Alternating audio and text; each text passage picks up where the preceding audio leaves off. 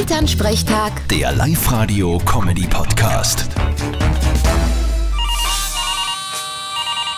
Hallo Mama. Grüß dich, Martin. Sag einmal, trinkst du öfter so Energy-Drinks?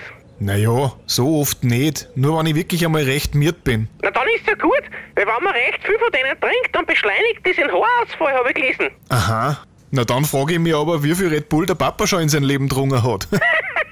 Ja, So ein Blödsinn. Nur wegen die paar roten Hunde, die wir in den 90er übertrunken haben. Bei uns ist das Familientradition, dass die Haare ausfallen. Das passiert in jeder Generation. Na super. Das heißt, ich muss mich auch drauf einstellen, oder wie? ja, wird wohl so sein. Ist ja wurscht. Ich sag immer, ein schönes Gesicht braucht viel Platz. Gut, da bist du jetzt nicht das beste Beispiel dafür. Äh, Ja, da hast recht. Ich sage immer, ein Glotzen ist FKK auf höchster Ebene. Vierte Mama. Vierte Martin.